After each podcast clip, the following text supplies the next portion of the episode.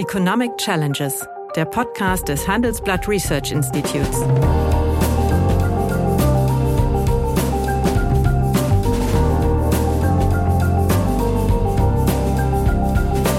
Bert Rürup, der Chefökonom des Handelsblatts, diskutiert mit Michael Hüter, dem Direktor des Instituts der deutschen Wirtschaft, wöchentlich aktuelle wirtschaftliche Herausforderungen für Deutschland wie für die Weltwirtschaft.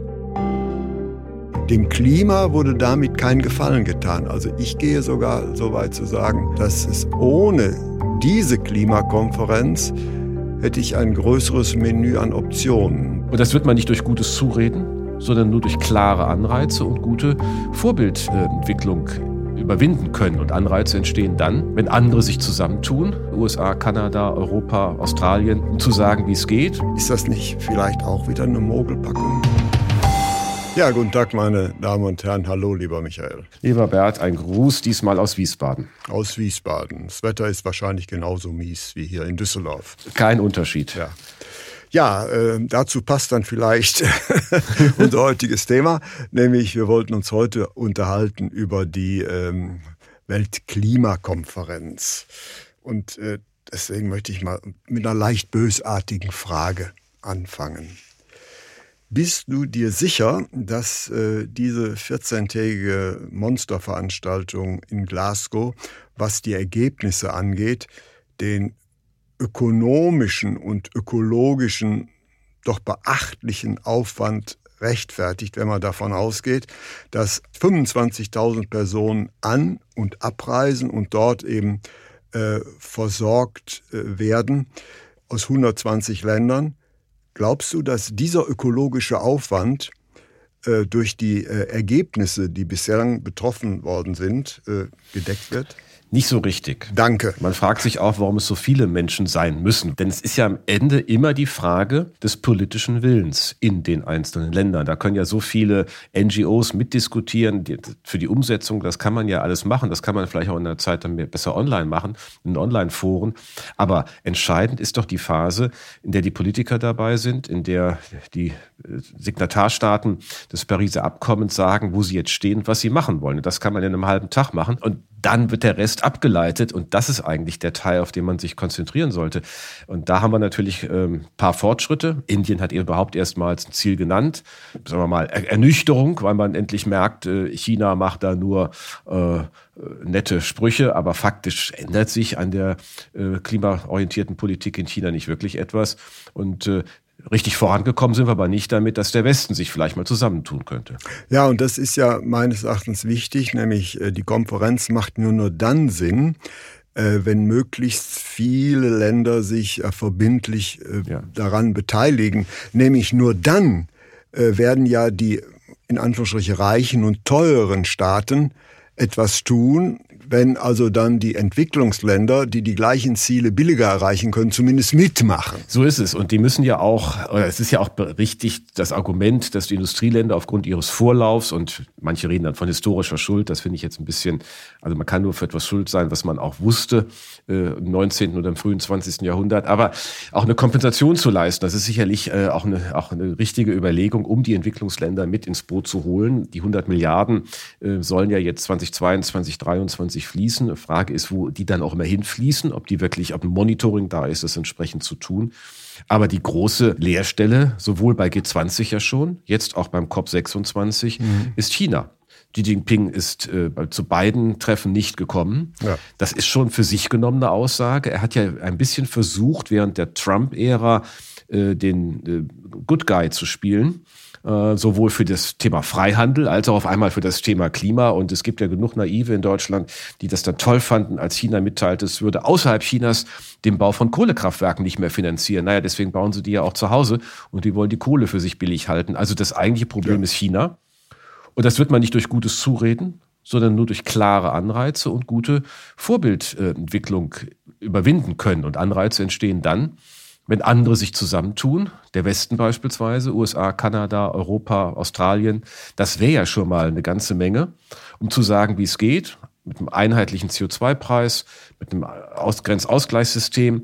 Und dann würde der Druck über diese Handelsregime ähm, auch in China ankommen. Aber solange man das nicht schafft, wird man China nicht mit guten Zureden überzeugen. Ja, ich halte das für eine sehr optimistische Perspektive. Nämlich, äh, Weltklima ist ja ein typisch öffentliches Gut. Hm. Und äh, einige Länder nehmen ja sogenannte Free-Rider-Positionen ein. Das ist beispielsweise China und aber auch Indien. Aber das sind also mit die größten CO2-Emittenten. Ich, noch einmal die Frage, macht so eine Konferenz Sinn, wo die Industriestaaten sich committen, wohl wissend, dass damit die angestrebten Ziele definitiv nicht erreicht werden können, wenn Indien und China nicht mitmachen? Nach einer kurzen Unterbrechung geht es gleich weiter. Bleiben Sie dran. Die deutsche Wirtschaft steht am Scheideweg. Um wettbewerbsfähig zu bleiben, müssen Unternehmen wichtige Transformationen anstoßen. Ab dem 24. April diskutiert die Restrukturierungsbranche Strategien für die Zukunft von Unternehmen. Mit dabei sind unter anderem Dr. Thomas de Maizière, Evelyn Freitag und Professor Dr. Ulrike Malmendier. Mit dem Vorteilscode Restrukturierung24 erhalten Sie 15% Rabatt. Alle Informationen finden Sie auf handelsblatt-restrukturierung.de. Ja, es macht keinen Sinn. Auf der anderen Seite macht es aber auch keinen Sinn, deutlich zu machen, äh, darauf zu verzichten, deutlich zu machen, wofür man steht. Also ich glaube, der Westen muss. Ja gut, das ist dann aber was Symbolisches. Ja, aber der Westen muss schon deutlich machen, dass er glaubhaft an den Zielen festhält, dass er die Umsetzungsstrategien entwickelt. Das ist ja eigentlich die Lücke. Ich meine, es mangelt uns ja nicht an Zielvorstellungen oder Zielvorgaben, sondern es mangelt uns einer umfassenden Betrachtung, es mangelt uns an einer äh, angemessenen Umsetzung in den verschiedenen äh, Volkswirtschaften oder in den verschiedenen äh, Wirtschaftsräumen, wenn man die Euro Europa als Ganzes nimmt. Mhm. Nur dann entsteht überhaupt Druck. Also natürlich ist völlig klar, war mein Punkt, solange China da nicht mitmacht oder nur so mit ein paar äh, Äußerungen, die mehr Marketingfunktion haben als sonst irgendwas, ähm, wird man das nicht hinbekommen. Das heißt, es muss eine Interessenkulisse entstehen, die es für China attraktiv werden lässt, mitzumachen. Und das ist mein Punkt. Nur wenn der Westen, und da kannst du jetzt sagen, das ist wiederum naiv, wenn der Westen sich zu einem Klimaclub zusammenschließt und damit klare, auch handelspolitische Perspektiven für China verändert. Nun ja, äh, das mit dem Klimaclub ist natürlich sowas, nämlich ein Beschluss besteht ja auch darin, äh, dass die äh, einzelnen Länder ihre Ziele, die sie, für die sie sich committen, nicht selbst umsetzen müssen. Das heißt, wenn beispielsweise ein Wasserkraftwerk entstehen soll, das ein Kohlekraftwerk substituieren soll, so ist es möglich, dass beispielsweise aus dem Westen der Bau eines solchen Werkes in, in Chile finanziert wird, dann wird der ökologische Effekt ja, dem europäischen Staat zugerechnet. Ist das wirklich sinnvoll? Naja, man hat gesagt, wenn Akteure in einem globalen Raum bei einem globalen Problem konsistent handeln, ist es zunächst mal egal wo. Aber richtig ja. ist natürlich, letztlich sind es die nationalen politischen Systeme oder die politischen Bedingungen in den größeren Wirtschaftsräumen, Mercosur, Eurozone äh, oder der ehemalige NAFTA-Raum, wie er jetzt mit dem neuen Namen heißt, wo man die mhm. Dinge dann definiert. Und äh, dann treten ja auch Verwendungswettbewerbe auf? Also gilt, du hast gesagt, gilt das dann für den, der es betrieben hat, oder gilt es dann am Standort? Ist es sozusagen, wie, wie würde man bei der äh, beim, beim Steuersystem sagen, Betriebsstätten- oder Wohnortprinzip, nicht? Das, ja. das wäre ja quasi das, nicht? Betriebsstättenprinzip wäre dann, wäre die Betriebsstätte irgendwo äh, in Chile oder ja, aber, sonst aber das wo. Ist, das, ist die, das ist die Beschlusslage, genau. dass die Staaten ihre Klimaziele nicht unbedingt selbst umsetzen ja. müssen, sondern eben äh, anderen Staaten übertragen und die dafür finanzieren. Der Hintergrund ist aber, dass man sagt, naja, wenn wir an, in Stellen sind wie Entwicklungsländern, Schwellenländern, ist der Hebel größer. Das heißt, ich kann mit dem gleichen Eurobetrag einen größeren CO2-Minderungsbetrag. Entschuldigung, es geht nicht um den Eurobetrag. Man will den Eurobetrag ja dadurch reduzieren. Ich habe ja bestimmte ökologische Vorgaben. Wenn mhm. ich die in Entwicklungsländern billiger erzeugen kann, gebe ich doch nicht den gleichen Betrag aus. Ich werde dann eigentlich ja, aber dann habe ich ihn ja übrig. Der, der, dann, dann habe ich ja, aber für ja, die nationalen äh, Regelungen etwas übrig. Es ist ja nicht so, dass die zu Hause nichts machen könnten. Und du kannst es ja nicht nur woanders ja, machen. Aber ich muss es ja nicht machen. Ne? Nee, ich aber du hast natürlich... Meine Verpflichtungen, Deutschland könnte seine Verpflichtungen, mhm. wir haben haben eine Emission, ich finde Advocatus de Boli, zwei Prozent der CO2-Emissionen kommen aus Deutschland. Und diese Reduzierung, glaube ich, kann man relativ preiswert outsourcen. Ja, das, das kann man machen. Es wäre jetzt auch nicht äh, vom Gesamtergebnis her nicht verkehrt, aber trotzdem gibt es ja immer das andere Argument, was ich schon für bedeutsam halte. Wir haben halt einen Industriesektor, der von seiner Vielfältigkeit, von seiner Einbettung in den Dienst, Industriedienstleistungsverbund und der technologischen Fähigkeit gerade die Potenziale hat, zu anderen zu zeigen, wie es denn geht auf dem Weg zur Klimaneutralität und mhm. diese technischen Möglichkeiten anderen auch verfügbar zu machen, das ähm, gehört ja ebenfalls dazu. Ich glaube, es sind einfach äh, beide Dinge. Natürlich ist der, der, der Euro in bestimmten anderen Regionen effizienter. Der einzelne Euro eingesetzt mit dem CO2-Ergebnis. Ja. Das kann man auch so sehen. Es ist ja ein bisschen auch die Gegenbuchung für das, was früher immer unter dem Stichwort Carbon Leakage auch diskutiert wurde. Es soll ja nicht so sein, dass man wegen der starken Regulierung hierzulande dann irgendwo weniger reguliert an anderen Orten der Welt etwas machen kann. Also insofern ist ja ganz grundsätzlich, das finde ich schon einen wichtigen Punkt, die globale Betrachtung eines globalen Problems ja erstmal richtig und den Akteuren, und dann sind wir wieder bei, dem eigentlich, bei der eigentlichen Frage, stimmen die Anreize, sind die schlüssig? Ja. Und wie kriegt man es hin, dass die Mittel auch entsprechend dahin gehen? Man kann ja die 100 Milliarden der Industrieländer für die Schwellenentwicklungsländer gerade auch als einen solchen Hebel sehen, zusätzlich zu dem, was die Privaten tun, was der Staat hier mhm. tut, dort große Investitionen in Gang zu setzen hat aber doch einen gewissen Geschmack des Freikaufs. Naja, also ich, ja. den Ökonomen interessiert ja eigentlich nicht das Motiv, sondern okay, den interessiert okay. das Ergebnis. Und der fragt Nein, jetzt, aber, aber, ob das wirkt oder nicht und wo ist der größte Hebel. Am Ende des ja. Tages muss es uns ja wirklich global gelingen, das zu erreichen, damit wir nicht nur bei CO2, sondern auch bei anderen Treibhausgasen, Methan, das ich, zu ja, wenig diskutiert viel, wird. Viel schlimmer, ja. Ne? Und auch eigentlich, wo sagt, die Hälfte geht darauf zurück, aber wir reden über CO2 und wir, mhm. wir reduzieren im Bereich Energie, äh, Produktion, wir jetzt reduzieren, äh, oder wir haben Regularien durch, den, durch das äh, Zertifikatehandelssystem in Europa für auch die Industrie, aber beispielsweise der Landwirtschaft, ja, wo wir einen großen Ausstoß haben von Methan, mhm. äh, haben wir diese ja, Regulierung unsere nicht. Kühe, unsere Kühe, ja, ja. Ja, aber, aber ich bleibe dabei, es hat ein gewisses Freikaufsmoment.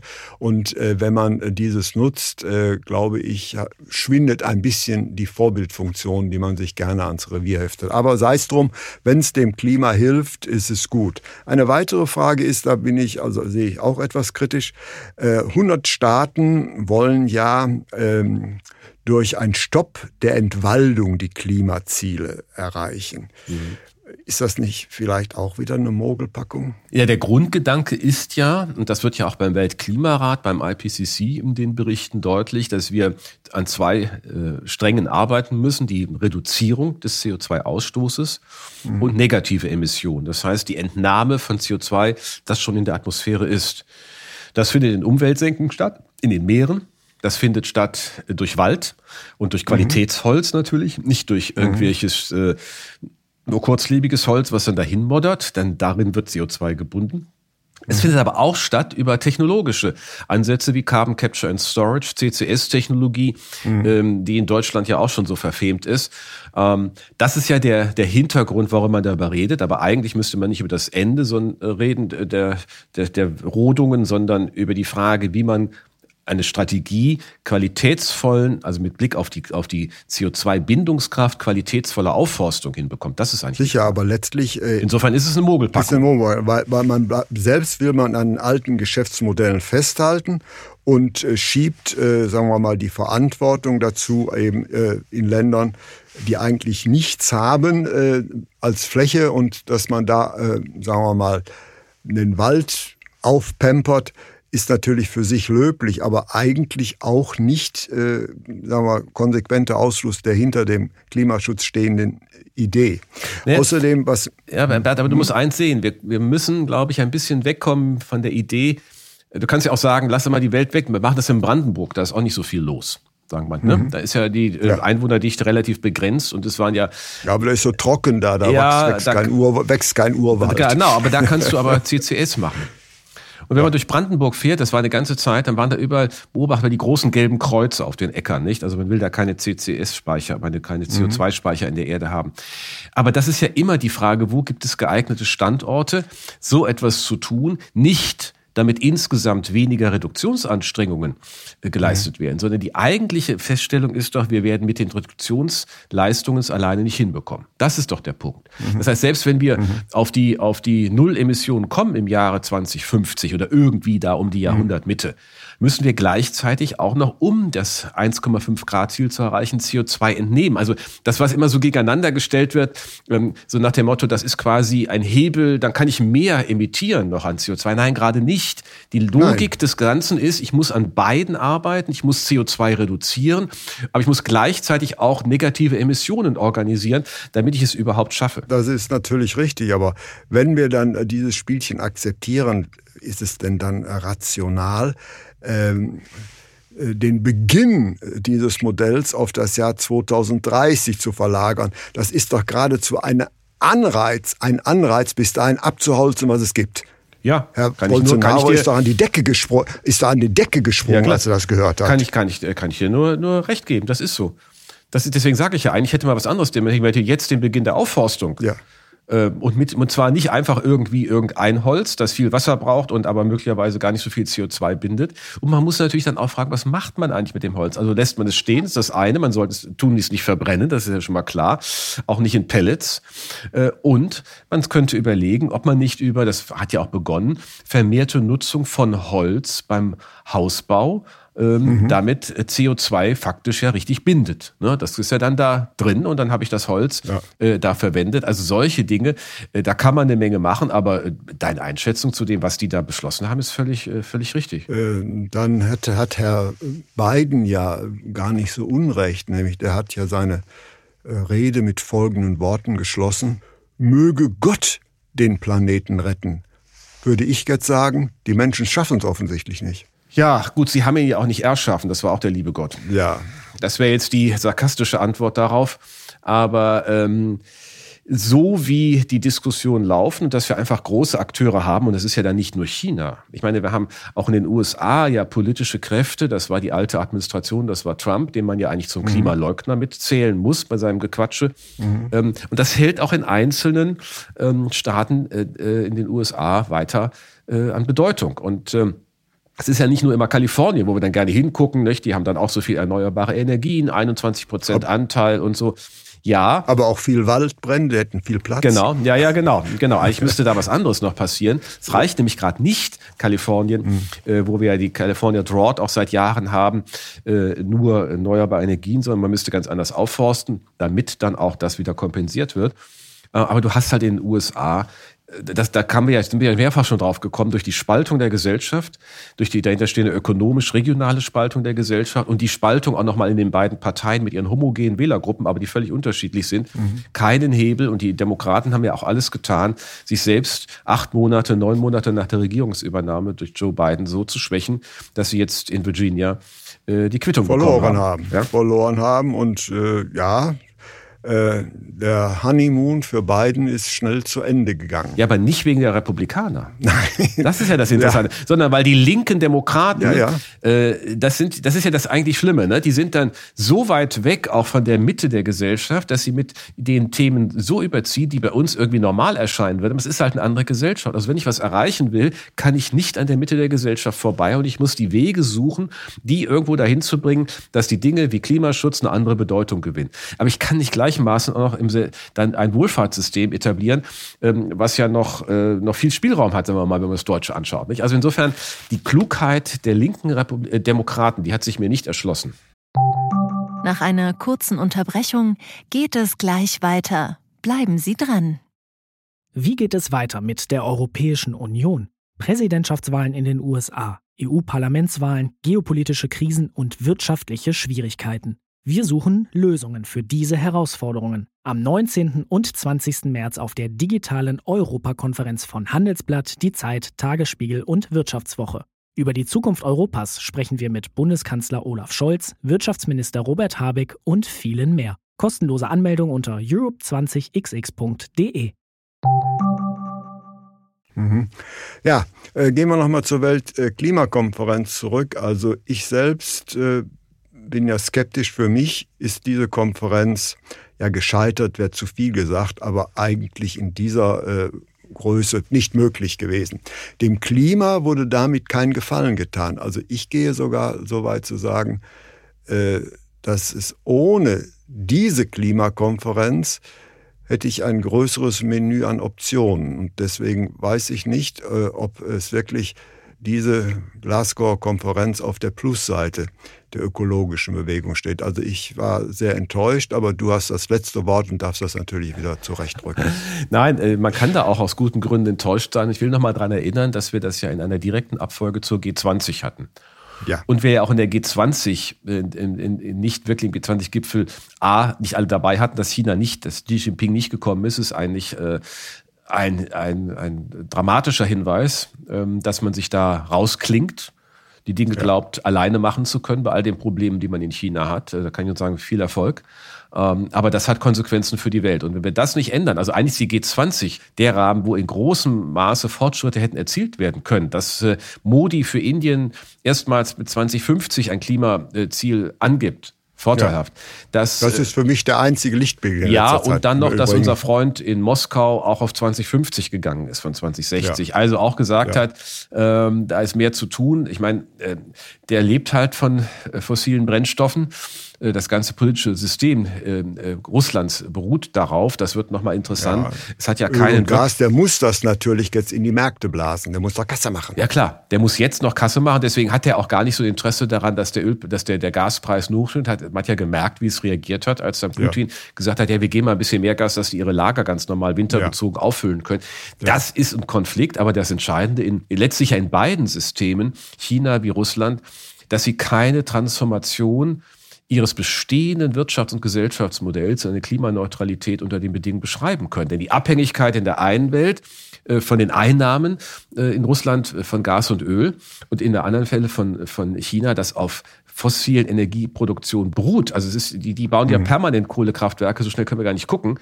Und mhm. alles, was sie da machen, ist, ein, äh, ist, ist ja natürlich genau schädlich und kontraproduktiv. Und es gibt noch keine Logik, die das dreht. Es gibt noch keine Logik, die das für China verändert. Und es gibt auch keine erkennbare, die für Russland das verändert. Die letzten 20 Jahre oder 25 Jahre waren ja für Russland auch verlorene Jahre in der Überlegung, eine offene Gesellschaft, eine innovative Gesellschaft, eine dezentralere Gesellschaft und ein zukunftsfähiges Wirtschaftssystem aufzubauen. Genau deshalb wäre es dann ja zukunftsfähig, weil man eine Innovation, man hat ja auch keine Forschungsdichte in der Form und so weiter.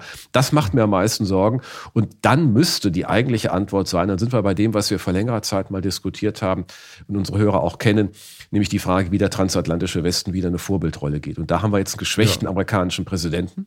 Wir haben einen geschwächten amerikanischen Präsidenten und wir haben in Europa Diffusionskräfte. Das heißt also, äh, aus, dem, aus dem Block Europa äh, ist ja wieder ein ein äh, sehr differenziert agierender Staatenbund geworden. Aber das ist ein anderes Thema. Ähm, meine äh, letzte Frage, da hast du natürlich auch noch die letzte Antwort. Wenn wir, sagen wir mal, ähm, ein Ranking oder eine Skala für äh, den Fortschritt in der Klimapolitik zwischen 0 gleich Status quo und 10 wir erreichen die uns selbst gesetzten Ziele, die wir uns selbst gesetzt haben, 2050, die Klimaneutralität. Äh, wo stehen wir nach Glasgow? Wir haben minimal Fortschritt gemacht, wenn man Indien jetzt nochmal damit einbaut und Russland auch, also dass die überhaupt Ziele bekannt und gegeben China haben. Ausblendet, und, China, und China, und China ausblendet. ausblendet. Äh, wir haben die 100 Milliarden jetzt in einer höheren Verlässlichkeit. Also es ist schon irgendwo zwischen eins und zwei. Aber sehr viel mehr ist es wirklich nicht gewesen. Und wir müssen uns auch alle selbst fragen, was wir eigentlich hier im Lande tun in der Abfolge. Es ist ja interessant, dieser Tage mhm. gab es eine Bericht über eine Umfrage, dass die Mehrheit der Deutschen über für längere Laufzeiten der Atomkraftwerke ist. Ja. Was ja. Nämlich, dass, dass das Endlagerproblem hat man so und so an der so, Backe. Das, und ob die jetzt nur zwei oder drei Jahre länger laufen, ist. Äh und wenn wir, dann hätten wir doch auch den Spielraum, die Kohlekraftwerke viel früher dicht zu machen. Ja. Wir haben natürlich die Betreiber alle so verunsichert und denen keine Ahnung, dass die auch sagen, Gottes Willen bleibt uns vom Hals. Wenn wir jetzt wieder verlängern dürfen, dann kommt übermorgen eine andere und sagen, wir dürfen müssen es wieder zurückführen. Aber rein mhm. sachlich, der CO2-Abdruck der bestehenden äh, Atomkraftwerke ist ja längst da. Mhm. Der wird ja nicht geringer, wenn mhm. sie nicht genutzt werden. Und äh, das einfach länger laufen zu lassen, äh, um dann eine, diese, genau diese Übergangstechnologie zu haben. Das ist völlig verschwunden, aber die Bevölkerung scheint das äh, ganz realistisch und ganz nüchtern zu sehen. Aber das bleibt ein politisches, eine politische Herausforderung, die vermutlich nur durch einen mutigen grünen Politiker aufgelöst werden kann. Dann äh, hoffe ich, dass du recht hast und dass dieser mutige grüne Politiker möglichst bald aus der Deckung kommt. Vielen herzlichen Dank. Ich danke dir. Das war Economic Challenges, der Podcast des Handelsblatt Research Institutes. Die Welt steht vor gewaltigen Herausforderungen. Zum einen die Energiewende voranzutreiben und gleichzeitig den Klimawandel einzudämmen. Und auch der Energieträger Wasserstoff gewinnt weltweit immer mehr an Bedeutung. Doch wie geht es weiter? Erfahren Sie mehr auf dem Handelsblatt Wasserstoffgipfel 2024 am 12. und 13. Juni in Essen. Infos unter handelsblatt-wasserstoffgipfel.de. Mit dem Vorteilscode Wasserstoff 2024 erhalten Sie einen Rabatt von 15% auf die Tickets.